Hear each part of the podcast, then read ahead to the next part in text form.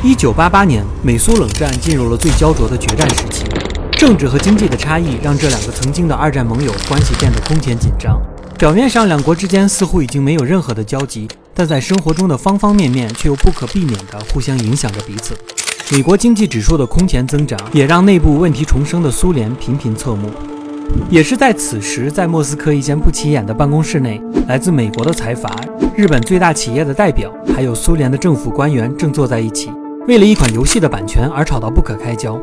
冷战体系的对抗也阻止不了三个国家遵从市场经济的体系去玩这个版权博弈的游戏，使得这个貌似微小的经济纠纷成为了苏联解体前市场经济全球化最初的星火。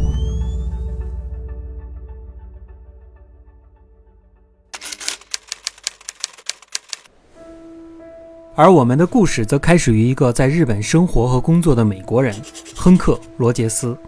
他因为一款围棋游戏的开发而成为了时任任天堂总裁山内溥的私人好友，常年游走于各大游戏软件展，为自己背靠的任天堂发掘最新游戏的软件猎头。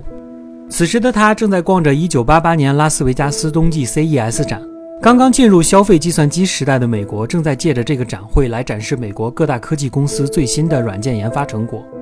然而，前方一个叫做平埔全息字节的公司展台却显得格外显眼。只见展台前已经排起了长长的队伍，展示着他们最新发行的一款游戏。这款游戏几乎吸引了所有人的目光。好奇的罗杰斯也想排队尝试一下这款游戏。而当他真正玩到这款游戏的时候，他被震惊了。罗杰斯被这款朴实无华、没有暴力血腥、趣味性十足的游戏所吸引，反复排队五次来体验这款游戏。这完全就是任天堂所需要的游戏啊！我们一定要得到它。那么这款游戏为什么会出现在这里呢？让我们回到故事的原点，从一个苏联人开始讲起。帕基特诺夫，一个苏联本土普普通通的体制内程序员，从小他就对益智游戏极其的着迷。小时候最喜欢的游戏就是苏联传统的骨牌游戏，就是用不同形状的木块去拼接成一个完整正方形的积木游戏。而随着他长大，数字计算机的发展也开始逐渐让他深深的着迷。好在家里属于比较宽裕的家庭，能让他在十七岁的时候就开始接触到电脑。凭借着自己的努力，他在考取大学时以优异的成绩进入了莫斯科航空学院，并一直读到应用硕士学位毕业。不同于市场经济体制的美国啊，以优异成绩毕业的帕基特诺夫似乎并没有太多可选择的工作，所以顺理成章的呢就进入了莫斯科苏联科学院，成为了一个计算机中心研究员。当时苏联计算机行业的发展远不如对岸的美国。大家平时的工作也远不像硅谷的科技行业那样轰轰烈烈啊！平时的工作其实也就是写写算算、摸摸鱼，然后在电脑上玩玩来自美国的吃豆人游戏。而丰富的业余时间也让帕基特诺夫想开发一款属于苏联自己的休闲游戏。想起自己小时候喜欢的骨牌游戏，他决定把这款积木游戏开发成为一款可以在电脑上摸鱼玩耍的游戏。但是碍于电脑的处理能力，他把骨牌的数量从十二个减少到七个。开发出了这款积木游戏，但是只是简单的拼接积木不足以消磨自己的摸鱼时间。于是他想到了可以像吃豆人一样消除其中的一部分内容，让完整的一行积木自动消除，然后让骨牌积木源源不断的下落，这样就可以长时间的把玩这款游戏了。说到这里，大家可能已经猜到了，这款游戏呢就是后来鼎鼎大名的俄罗斯方块。开发完这款游戏后，帕基托诺夫很想把这款游戏分享给其他人，但是因为是使用苏联自主研发的电脑开发的这款游戏，编程语言以国际标准并不通用，所以为了方便传播呢，便请求一位同事将游戏移植到了 IBM PC 上。就这样，这款游戏以一传十、十传百的速度，迅速开始出现在了几乎每一台苏联的电脑上。一九八六年，俄罗斯方块的迅速流行，让每一个程序员在业余的时间都会打开游戏玩上两把。而这样的行为甚至被莫斯科科学院盯上，认为这款游戏具有强烈的上瘾性，影响人的身心健康，所以就针对这款游戏的拷贝进行大量的销毁工作。大家也不敢明目张胆地玩这款游戏了。但是苏联内部的抵制并不影响这款游戏在苏联以外的地区传播。这款游戏其实很早就进入了欧洲地区，这其中呢就包括了匈牙利布达佩斯计算机科学院的每一台电脑上。匈牙利是苏联阵营被西方影响最深，也是最早进入市场经济体制化的国家。对于科技类的产品研发是极为热衷的，也自主出口了大量的创意和玩具到西方市场，而魔方就是其中的代表。这也导致了很多商人都在匈牙利寻找商机和下一个风口。罗伯特·斯坦恩正是其中的一员。他是一位热衷于在苏联国家阵营发掘最新的软件，然后低价购买版权，再高价授权给西方，赚取差价的投机商人。日常的他也会经常拜访布达佩斯计算机科学院来寻找商机。这一天，他像往常一样来到布达佩斯计算机科学院，在等待中呢，他发现整个科学院的员工都在玩一款益智的休闲游戏。他在这些人的身后长时间驻足观看，也深深地被这款游戏迷住了。也许下一个风口真的就被自己找到了。于是斯坦恩立马找到了布达佩斯计算机科学院的负责人，想拿到这款游戏的授权。交谈中，他才发现原来这款游戏并不是布达佩斯计算机科学院研发的，而是来自于苏联。他们给了斯坦恩游戏的原作者，也就是帕基特诺夫的联系传真。迫不及待的斯坦恩立马发电报给帕基特诺夫，表达了自己非常希望获得俄罗斯方块的授权。就这样，两个人通过传真你来我往的，经过了几周的交流，最终帕基托诺夫做出了如下回复：“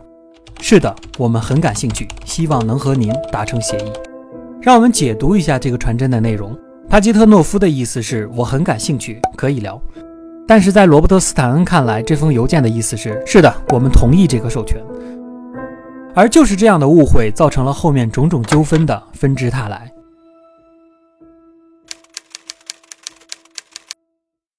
自认为拿到授权的斯坦恩刚一回到美国，就立马开始售卖俄罗斯方块的版权。他首先找到的买家就是麦克斯韦尔集团。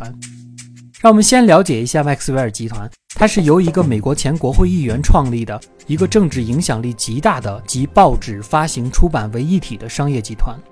也是美国绝对的商业寡头企业之一。而斯坦恩约见的是麦克斯韦尔旗下的一家子公司 Marysoft 的老板，并给他展示了这款游戏。但是很明显，Marysoft 的老板对这款游戏并不感兴趣，于是就草草应付，然后把软件直接交给了技术部门去评估。几周后的一天，百无聊赖的老板来到技术部门视察，发现所有的人都围坐在一起，忘我的玩着斯坦恩送来的这款游戏，于是自己也跟着一起尝试着玩了一下。不到半天的时间，他已经深深的沉迷于其中。于是他立马回到办公室，紧急的联系了斯坦恩，让他马上回来签订授权事宜。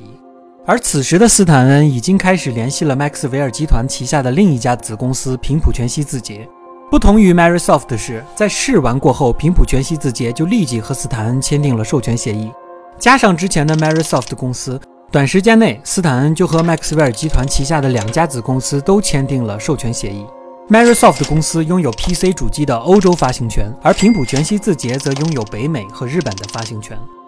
需要注意的是啊。此时的罗伯特·斯坦恩其实并没有拿到帕基特诺夫的授权，是典型的超前消费行为。正是因为这样，马不停蹄的他就迅速给帕基特诺夫发出了自己的报价，预付一万美金，再加上俄罗斯方块整体销售利润的百分之七十五，算是一个比较优越的条件了。他本以为帕基特诺夫看到这个条件后会爽快的签订协议，但是他不知道的是，在苏联的帕基特诺夫也陷入到了自己无法掌控的麻烦中。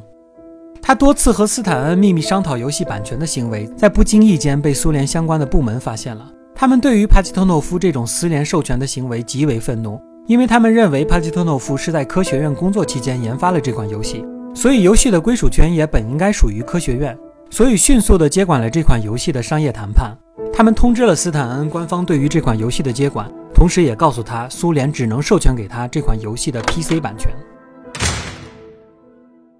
时间到了一九八七年，麦克斯韦尔集团旗下的两家公司已经开始着手游戏的开发了。因为这是一款来自苏联的游戏啊，于是他们使用了红场飞机降落事件作为了这款游戏的开场动画。这个事件源于西德飞行员马蒂亚斯·鲁伯特驾驶小型飞机降落在莫斯科红场的历史事件，而这种带有明显嘲讽意味的开场却成为了这款苏联游戏最大的宣传点，不失为一种莫大的讽刺。此时，苏联正值戈尔巴乔夫掌权，他成立了一个部门，专门去负责外贸进出口和电子计算机技术的授权工作。这家机构简称为 Alog。顺理成章的，Alog 也接手了俄罗斯方块的授权谈判。他们要求斯坦恩来苏联面谈。斯坦恩到达苏联后，与 Alog 的谈判气氛极其紧张和不友好，因为 Alog 并没有尽快签订协议的打算。气愤的斯坦恩表示，如果不尽快签署协议，会让国际社会认为苏联是不可靠的贸易对象，对苏联以后的国际贸易威信是极其不利的。显然，这番话镇住了苏联方和 Alog，他们也开始认真地对待此次授权的谈判。可是，令苏联方没有想到的是。以斯坦恩提前签订了授权的 Max v r 集团的两家公司，已经开始在北美发行俄罗斯方块的 PC 游戏，并且在第一年就卖出了十万份的游戏，而且在发售初期就好评如潮。斯坦恩一定要在苏联方知道这件事情以前就谈妥授权事宜。好在就在游戏发售的四个月后，斯坦恩也终于结束了和 Alog 的谈判拉锯战，获得了俄罗斯方块的 PC 发行权，心里的一块石头终于落地了。然而，石头真的落地了吗？让我们把故事拉回一开始，在展会上的美国人亨克·罗杰斯。罗杰斯正在被这款朴实无华、趣味性十足的游戏所吸引，深深着迷的罗杰斯认为这就是任天堂最需要的游戏。罗杰斯了解到平谱全息字节公司即将在日本发行这款游戏的主机游戏版本，所以想独家购买俄罗斯方块的主机游戏发行权。等一下，当初斯坦恩在苏联授权的不是 PC 发行权吗？怎么他们可以发行主机游戏的版本呢？这就要说到斯坦恩在拿到游戏的 PC 授权后，变本加厉的，居然又联系了麦克斯韦尔集团旗下的平埔全息字节公司，继续授权了俄罗斯方块的主机游戏和街机游戏的版权。因为斯坦恩心中认为啊，游戏主机和街机都算是一种电脑，这是一个模糊的概念。他认为自己已经掌握了俄罗斯方块的所有版权。而当罗杰斯风风火火地赶到平埔全息字节公司去商谈购买版权事宜的时候，才发现此时主机游戏和街机游戏的发行权已经被平埔全息字节公司卖给了美国最著名的游戏公司雅达利。随后，罗杰斯只能又到雅达利去商谈游戏主机的授权。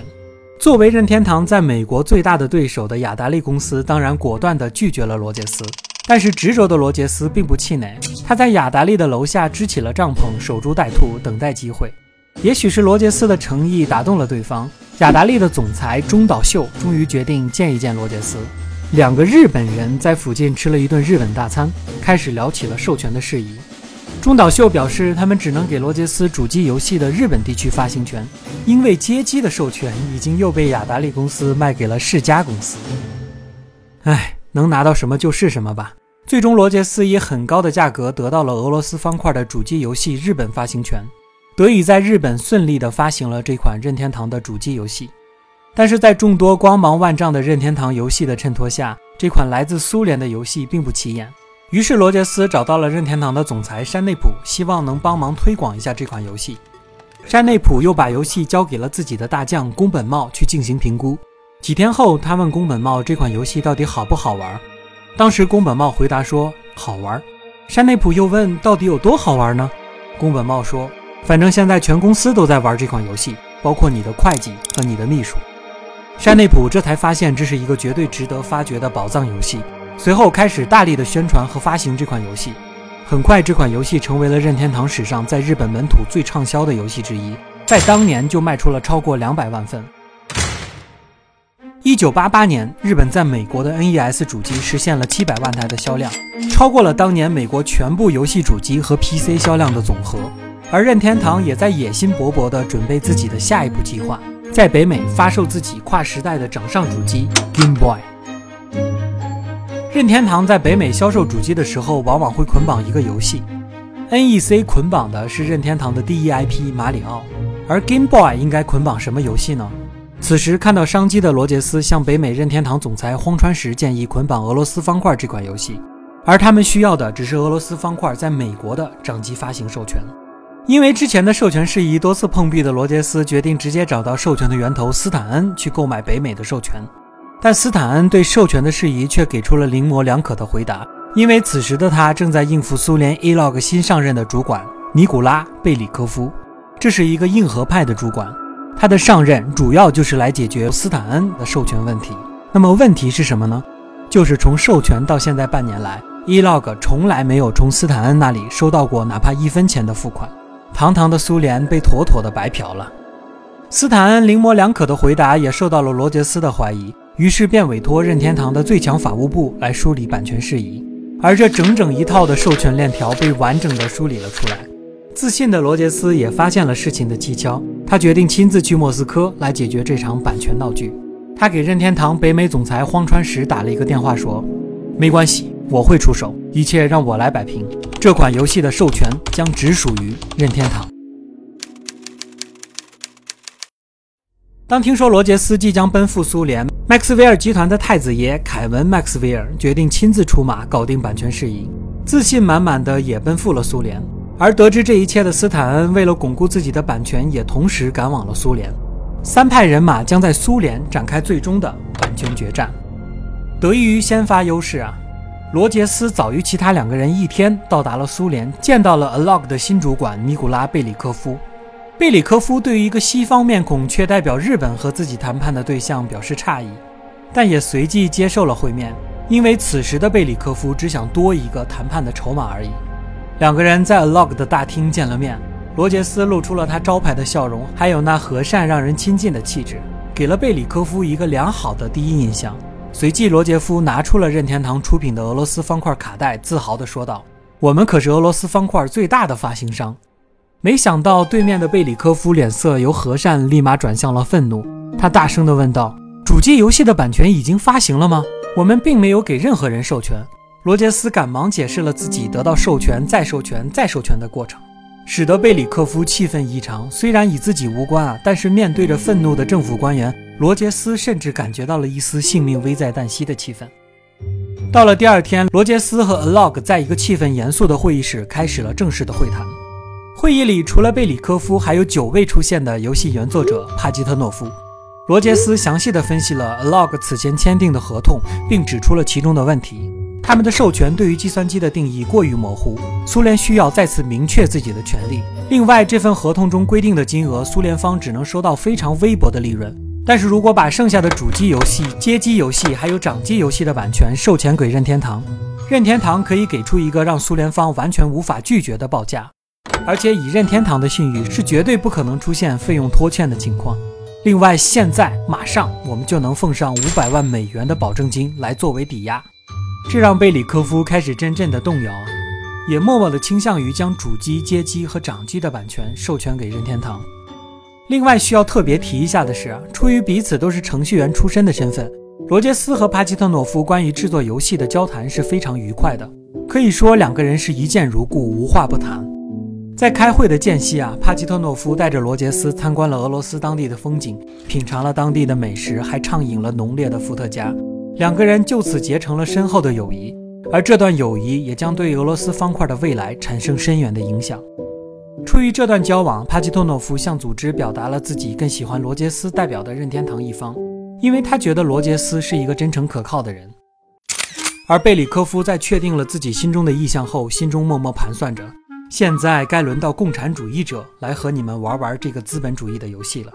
贝里科夫在之后分别会见了斯坦恩和麦克斯韦尔集团的凯文·麦克斯韦尔。首先，在见到斯坦恩的时候，贝里科夫强烈地表达了自己的愤怒：我们的协议被随意授权，而且毫无补偿。我们需要重新签订一份补充协议来明确这份合同。而且你要六周内付清我们十五万美元的欠款，并没有带律师的斯坦恩随意的翻阅了一下补充合同，发现和之前的版本并没有什么太大的区别，于是就果断的签订下了这份合约，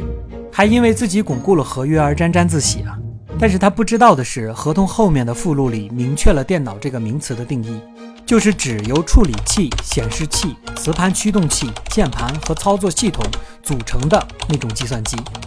而且不包含其他任何的电子设备。接下来呢，就是和凯文·麦克斯韦尔的会面。麦克斯韦尔集团身为经济寡头，甚至和苏联的领袖戈尔巴乔夫都有着密切的联系，原则上不可能下面的人不给面子。所以在和贝里科夫会面的时候，充满了自信和傲慢。面对着贝里科夫推过来的掌机卡带，他不解地问道：“这是什么？一份盗版卡带吗？如果和我们麦克斯韦尔集团签约，你就可以杜绝这件事情。”贝里科夫的心里愤怒地想着：“这可是你们公司授权制作的卡带啊！我们甚至还没有授权给任何人的情况下，这样的卡带其实已经售卖了几百万份了。”但是压制着愤怒的贝里科夫转而笑脸对着凯文说：“我们当然愿意合作，不过为了表达诚意，我希望您能把您旗下出版的百科全书的俄罗斯版权授权给我们，作为您集团的诚意。”凯文看到事情有转机，就欣然同意了授权，然后满意而归。解决了和斯坦恩的补充合同，拿到了麦克斯韦尔集团的出版授权。贝里科夫转身就同意了对罗杰斯的授权。这一次，苏联人完成了三杀，完全赢得了这个资本游戏的胜利。之后，罗杰斯一回到日本，就把好消息告诉了任天堂美国总裁荒川石：“我们不仅拿到了掌机授权，还拿到了 PC 和电脑之外所有的授权。”此时的任天堂正在受到来自雅达利和平埔全息字节的各种关于垄断和盗版卡带问题的诉讼而焦头烂额，而这个好消息正好是我们反击的强力筹码。不过，首先我们要先把合同签订了再说。之后，罗杰斯和荒川石秘密前往苏联，签订了最终合约。值得一提的是啊，他们还带了一位精通俄语的律师，好好把关了一下合同，防止重演斯坦恩的悲剧。一九八九年三月二十二日，任天堂和 Alog 签订了正式的合约，一锤定音。不久之后，美国的雅达利公司和 Maxwell 集团都收到了来自任天堂法务部的邮件，请你们的公司停止侵权，禁止在任何家用主机上制造、宣传和销售属于任天堂的俄罗斯方块。愤怒的 Maxwell 集团要求苏联政府介入调查，迫于压力的苏联政府质询了 Alog 的主管贝里科夫。淡定的贝里科夫把任天堂的天价合约和五百万美元的保证金拍在了桌子上，大家都不约而同的沉默了。是的，真正看得到的钱摆平了一切争议。但是苏联的领导戈尔巴乔夫回复麦克斯韦尔集团的是：“无需担心日本公司，我来搞定一切。”可惜他们不知道的是，此时的戈尔巴乔夫正在面对着一片焦头烂额的苏联，他已经无暇顾及美国企业的需求了。而雅达利则选择反诉任天堂，因为此时的他们已经生产了超过三十万份的游戏拷贝。准备利用这款游戏在北美给予任天堂主机致命的一击，而面对着最强法务部的大量准备，最终雅达利没有赢得这次胜利。法官宣布俄罗斯方块的主机版权是属于任天堂的，雅达利公司不得已销毁了所有的库存。雅达利和任天堂之争的最重要一战就此落下了帷幕。之后就迎来了 Game Boy 掌机在北美的正式销售。截止到2003年，Game Boy 在北美一共卖出了1.18亿台。而其中三千五百万台是捆绑着俄罗斯方块销售的，但是所有这一切的胜利都与一个人无关，这个人就是俄罗斯方块的原作者帕基特诺夫。在任天堂当初和 Alog 签订协议的时候，罗杰斯就曾争取将一部分费用付给帕基特诺夫，但是被贝里科夫断然拒绝。贝里科夫说：“这款游戏只属于我们的国家。”罗杰斯再次见到帕吉特诺夫的时候，心里充满了歉意。他将即将发售的 Game Boy 游戏机和俄罗斯方块的卡带送给了帕吉特诺夫，并保证这是苏联的第一台 Game Boy 和俄罗斯方块的正版卡带，并且询问这位好朋友还有什么要求，任天堂会尽量的满足他。帕吉特诺夫只有一个要求，就是希望在这个游戏中多展现一些俄罗斯的正面文化，而不是红场飞机降落事件那样的负面宣传。任天堂同意了这个要求。这也就是我们在俄罗斯方块游戏中看到各种各样的俄罗斯建筑、俄罗斯音乐和俄罗斯舞蹈的原因。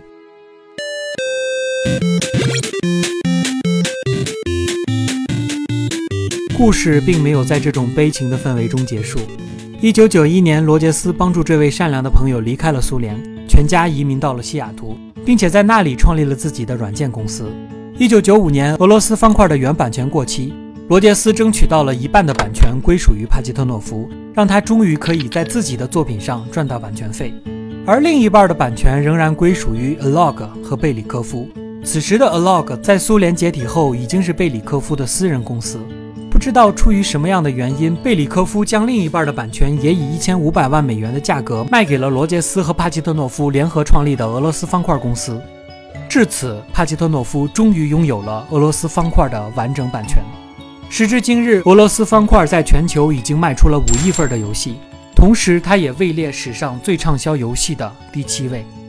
故事到这里呢，就真正的结束了。但是当这次版权之争的风波渐渐平息，人们开始回忆起这场风波所展现出的背后力量——版权意识和全球化。